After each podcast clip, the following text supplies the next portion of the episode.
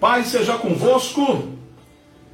Meus amados, eu sou o pastor Merivan de Oliveira, seu amigo de todos os dias, e estamos aqui para transmitir mais um pouco da palavra de Deus. E hoje nós vamos meditar em 1 Samuel, 1 Samuel, capítulo de número 18, versículo 10 em diante. Eu vou ler aqui na palavra de Deus que diz o seguinte: No dia seguinte, um espírito maligno mandado por Deus, apoderou-se de Saul e ele entrou em transe em sua casa, enquanto Davi tocava a harpa. Como costumava fazer, Saul estava com uma lança na mão e a atirou, dizendo: Encravarei Davi na parede. Mas Davi desviou-se duas vezes. Saul tinha medo de Davi porque o Senhor o havia abandonado e agora estava com Davi. Então afastou Davi de sua presença e deu-lhe o comando de uma tropa de mil soldados que Davi conduzia em suas campanhas. Ele tinha êxito em tudo o que fazia, pois o Senhor estava com ele. Louvado seja o Senhor nosso Deus.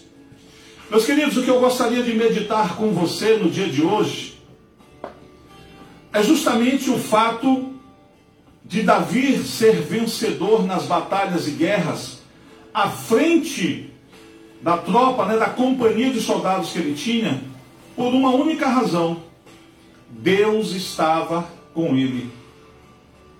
Essa, esse detalhe faz toda a diferença na vida de alguém. Quantas pessoas querem começar alguma coisa? Querem iniciar um negócio? Quantas pessoas começam a planejar fazer alguma coisa? Mas esquecem-se desse detalhe de colocar Deus à frente do seu negócio, de colocar Deus, queridos, à frente da sua própria vida. Quando nós colocamos Deus no início, nós podemos ter a certeza que tudo dará certo no final. E uma das coisas que Davi buscou para a sua vida foi, queridos, ter a presença de Deus sobre si. Quando Davi ainda era jovem, pastor de ovelhas, ele ficava no campo cuidando dos animais do seu pai. Em determinado momento, quando estava tudo tranquilo, não havia nenhum sinal de perigo, nenhuma fera do campo para atacar o rebanho do seu pai, Davi se colocava na presença de Deus para louvar, para exaltar, para glorificar o Senhor. Hoje em dia, quando as pessoas elas têm um tempinho de folga, elas correm para o celular, elas correm para o WhatsApp, elas correm, querido, para as redes sociais. Um tempo que ela poderia muitas das vezes investir na sua vida espiritual, elas acabam muitas das vezes gastando com coisas que não vão acrescentar nada na sua vida. Não que você não deva usar as redes sociais, eu uso as redes sociais para basicamente mais de 90% das minhas publicações é para engrandecer o nome do Senhor e para fazer o reino de Deus crescer. 10% eu uso para colocar uma foto minha com a minha esposa, por exemplo, domingo agora, é passado, nós nos arrumamos, antes de sair para o culto, eu pedi para o meu filho mais novo tirar uma foto minha, então nós que somos mais antigos, tirar um retrato, né, queridos? A, a, a palavra retrato significa retratar né, uma cena, é, eternizar uma cena. Então a palavra retrato é muito mais correta do que uma foto, vamos dizer assim. Mas nós tiramos, publicamos, as pessoas curtiram, os nossos amigos curtiram. Enfim, queridos, não há nada de errado em você usar uma rede social, não há nada de errado você usar o WhatsApp. O errado muitas das vezes está em você gastar mais tempo com essas coisas do que com a presença de Deus, do que buscar a presença de Deus. Mas enfim, Davi buscava a presença de Deus. Davi buscava ter sempre na sua vida, queridos, mais de Deus. Ele buscava sempre ter a presença do Senhor consigo. Lembrando que Davi passou, queridos, sabe, a, a, a frequentar o palácio de Saul quando este estava possesso e alguém disse para Saul: Olha, Saul, se você convidar alguém que saiba tocar harpa, alguém que louve ao Senhor, que adora o Senhor de todo o coração, quando esse alguém estiver tocando, esse espírito que te atormenta vai te abandonar. E ele disse: Onde eu vou encontrar alguém com tudo isso? Aí um dos empregados falou: Olha, nós conhecemos Davi, que é filho de Jessé, o Belemita, e ele pode fazer isso. Então trouxeram Davi. Toda vez que Davi tocava sua harpa, adorava ao Senhor, Lá no palácio, na presença de Saul, o espírito abandonava Saul e Saul então passava a estar, se sentir-se melhor. Mas, queridos, Saul, quando assumiu o trono, com o passar do tempo, ele foi também perdendo a presença de Deus. Quando ele começou o seu reinado, a Bíblia diz que ele chegou até a profetizar. Depois que ele foi ungido rei da nação, ele chegou até a profetizar no meio de profetas. Chegou a estar cheio do Espírito Santo. Mas, talvez, queridos, o trono, a fama, o glamour, vamos dizer assim, né, o dinheiro, tenha roubado a presença de Deus da vida dele. E agora, este homem vivia atormentado com o medo de perder o seu trono e enxergou em Davi um possível adversário. E agora a Bíblia diz que um espírito o atormenta. E ele pega da sua lança e por duas vezes tenta, queridos, encravar a lança, joga aquela lança contra Davi, e por duas vezes Davi se desvia dele. E a palavra de Deus nos mostra que Saul temia Davi porque a presença de Deus não era mais com Saul, porém a presença de Deus agora era com Davi. O que, que eu entendo com isso? Queridos, a luz sempre vai incomodar as trevas. As pessoas, queridos, sempre vão se importar. As pessoas vão estar sempre se levantando contra todo aquele que coloca a sua fé no Senhor Jesus. Você percebe que nos países comunistas, socialistas, como China, como a Coreia do Norte, queridos, tá? A perseguição é muito grande. Essa semana foi descoberta na Coreia do Norte uma igreja subterrânea. As pessoas, queridos, estavam debaixo da terra, adorando a Deus, quando foram descobertas pelo governo e todo mundo foi fuzilado. E aí um certo candidato à presidência da República que diz que estes modelos de governo são modelos a serem imitados se caso ele for eleito aqui no Brasil. É por isso que nós que somos é, de família, somos cristãos, por isso que nós, queridos, reconhecemos valores, princípios, precisamos manter no poder aqueles que têm olhado por nós e que têm olhado, queridos, pela nossa fé também. Não podemos permitir que o comunismo, o socialismo assuma novamente o poder no Brasil e traga toda aquela desgraça pela qual nós vivemos há 16 anos atrás aí. Então nós não podemos permitir que isso aconteça, jamais. Queridos, as trevas vão sempre se incomodar com a luz. E nós precisamos entender que pessoas serão usadas pelo Espírito, por espíritos malignos, para tentar nos confrontar, para tentar nos atingir. Você percebe que enquanto Saul estava, queridos, sendo usado daquele espírito, ele tentou matar Davi, lançando, queridos, jogando a sua lança contra Davi por duas vezes. Davi teve que se desviar. O que levou Saul a ficar dessa forma? A Bíblia diz que quando é, é, Davi assumiu aquela tropa, aquela companhia, eles iam para a guerra.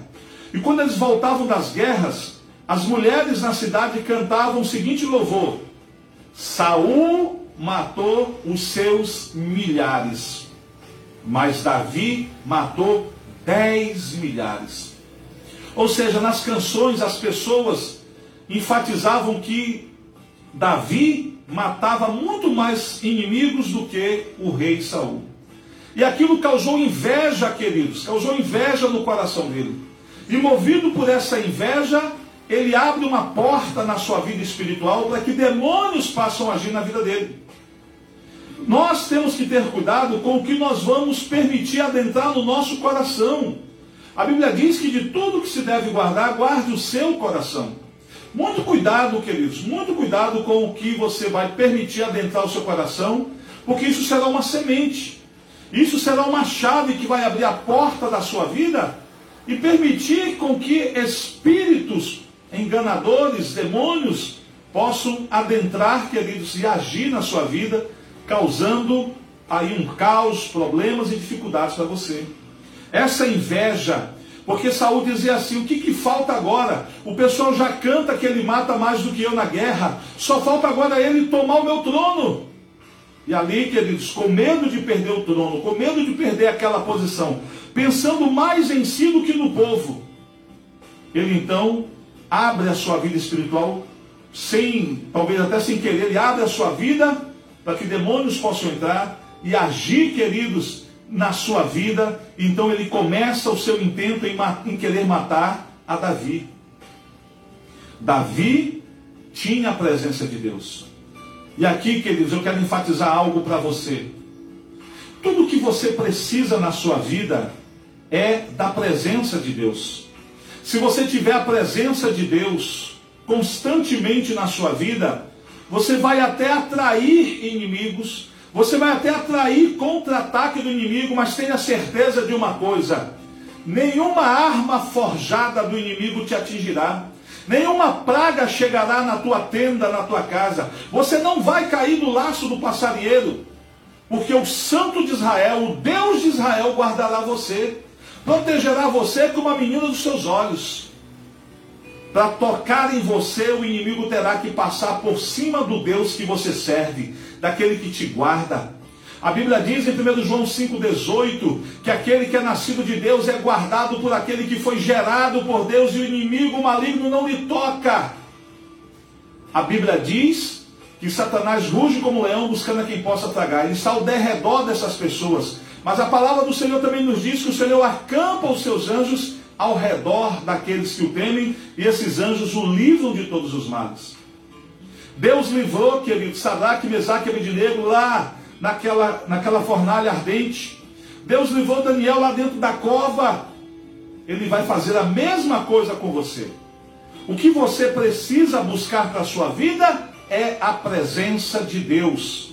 A presença de Deus sou eu que gero, sou eu que atraio.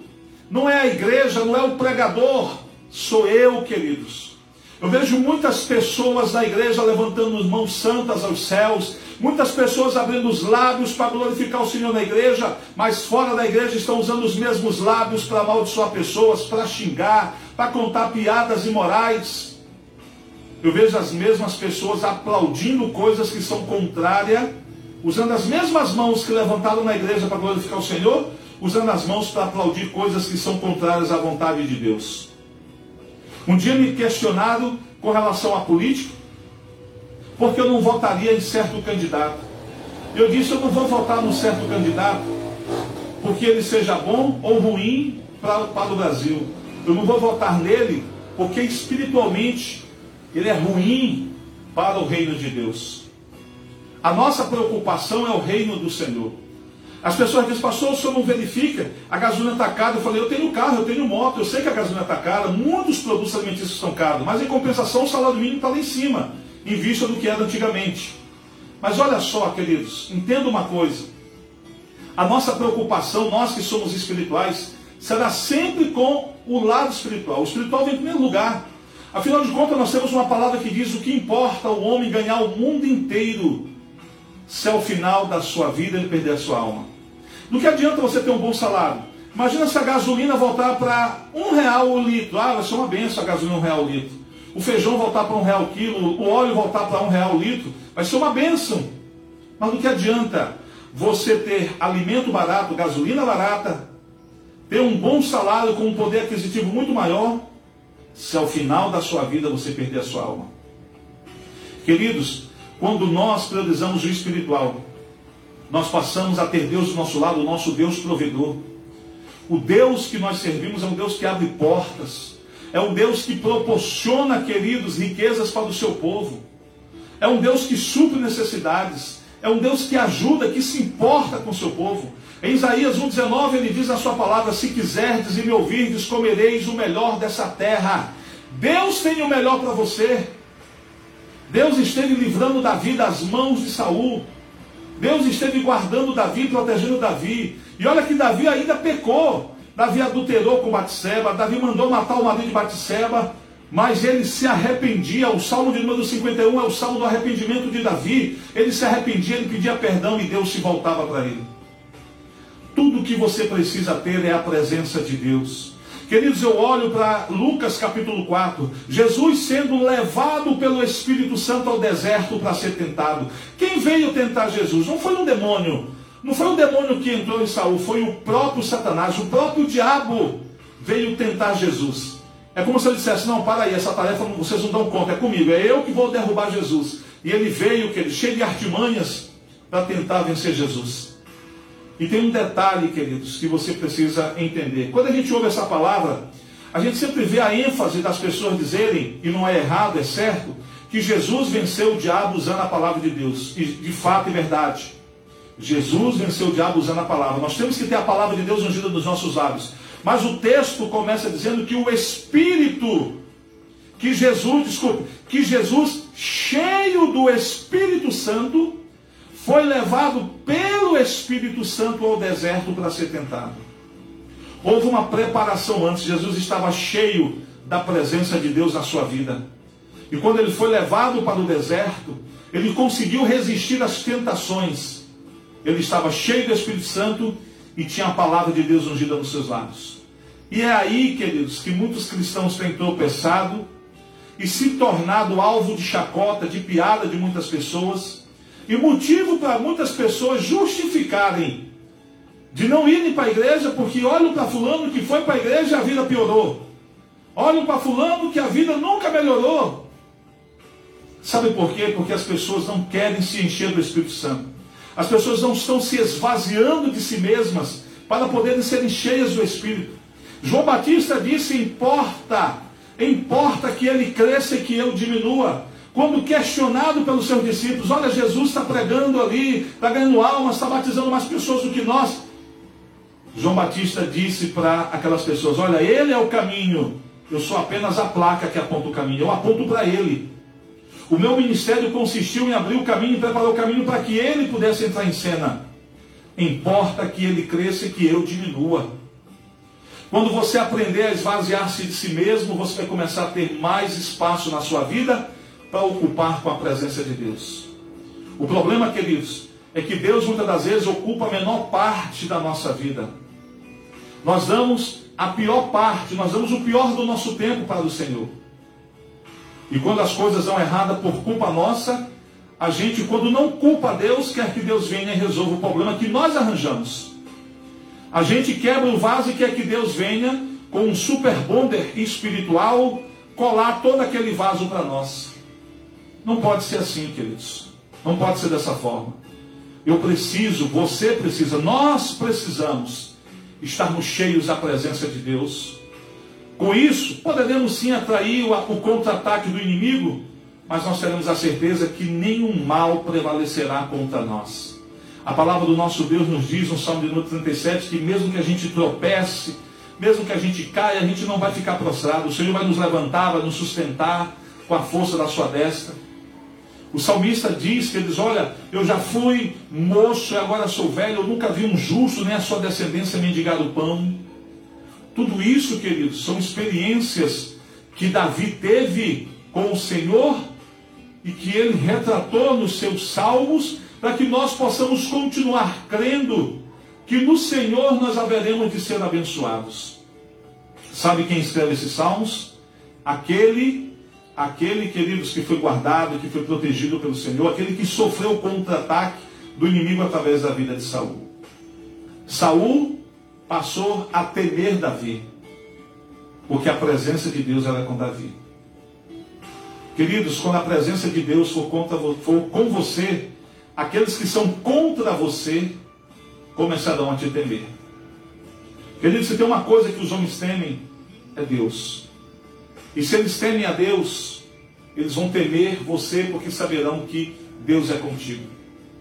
Eu me lembro de um fato quando eu ainda era vereador. Que um vereador discordou da minha posição politicamente. E não tendo argumentos para me atacar, me acusou, né, queridos, ao meu ministério e chegou a me chamar de pastor do diabo. E eu, naquele momento, apenas me calei e olhei seriamente para ele. E ele começou a se desconcertar nas palavras. Ele perdeu a linha de raciocínio e começou a falar coisa com coisa. E quando eu tive a oportunidade de falar, eu expliquei porquê da minha posição política e disse para ele que ele estava equivocado com relação às palavras que ele colocou, que por falta de argumentos ele me acusou pessoalmente e que ele não conhecia a minha história, ele não conhecia o meu chamado, o ministério, nem as experiências que eu tive com Deus. E ele se levantou, pediu uma parte, eu concedi uma parte para ele, publicamente ele disse: Eu lhe peço perdão, pastor. Eu lhe peço perdão. E eu naquela hora eu falei, eu libero o perdão sobre a sua vida. E depois até brinquei com ele. Falei, olha, eu estava até preocupado contigo, Porque se você continuasse nessa posição, você não ia entrar no céu. Eu até brinquei com ele na hora. Mas graças a Deus, foi uma página virada, hoje somos bons amigos. Queridos, as pessoas não vão temer você, elas vão temer o Deus que habita em você, que reina em você. Elas saberão que não poderão nada contra você, porque para vencer você, elas deverão primeiramente vencer o Deus que você serve. Por isso, busque ter a presença de Deus na sua vida. Busque ter, queridos, essa presença. Você vai vencer. Todas as coisas vão dar certo. Não porque você é legal, não porque você é bonito, não porque você merece, não. Porque Deus reina na sua vida. Eu quero deixar essa palavra para você no dia de hoje. Que Deus te abençoe, que Deus te guarde, no nome do Senhor Jesus. Amém?